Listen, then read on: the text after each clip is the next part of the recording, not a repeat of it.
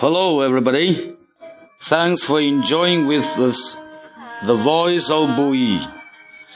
Today, I will share you an English speech given by one of the most famous American presidents, Abraham Lincoln.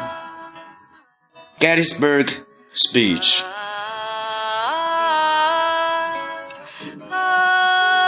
Four score and seven years ago, our fathers brought forth on this continent a new nation,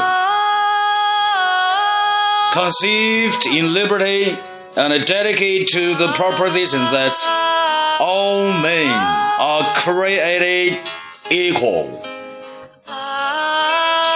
Now we are engaged in a great civil war, testing whether that nation or any nation so conceived and so dedicated long endure.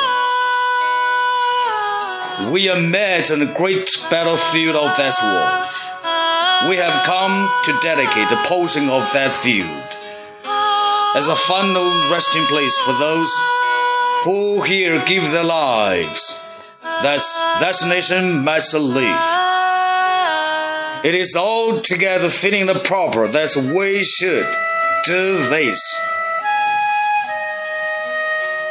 But in a larger sense, we cannot dedicate, we cannot consecrate, we cannot hallow this ground. The brave men living and dead who struggled here have consecrated far above our poor power to add or detract. The world will let know. No long remember what we say here, but it can never forget what they did here. It is for us, the living, rather to be dedicated here to the unfinished work which the whole fold here have thus far so nobly advanced. It is rather for us to be here dedicated to the great task remaining before us.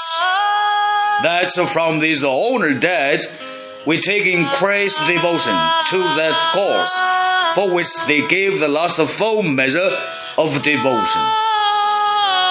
Thus, we here highly resolve that this dead shall not have died in them. Thus, this nation, under God, shall have a new birth of freedom, and thus government of the people, by the people, for the people, shall not perish from the earth. Oh.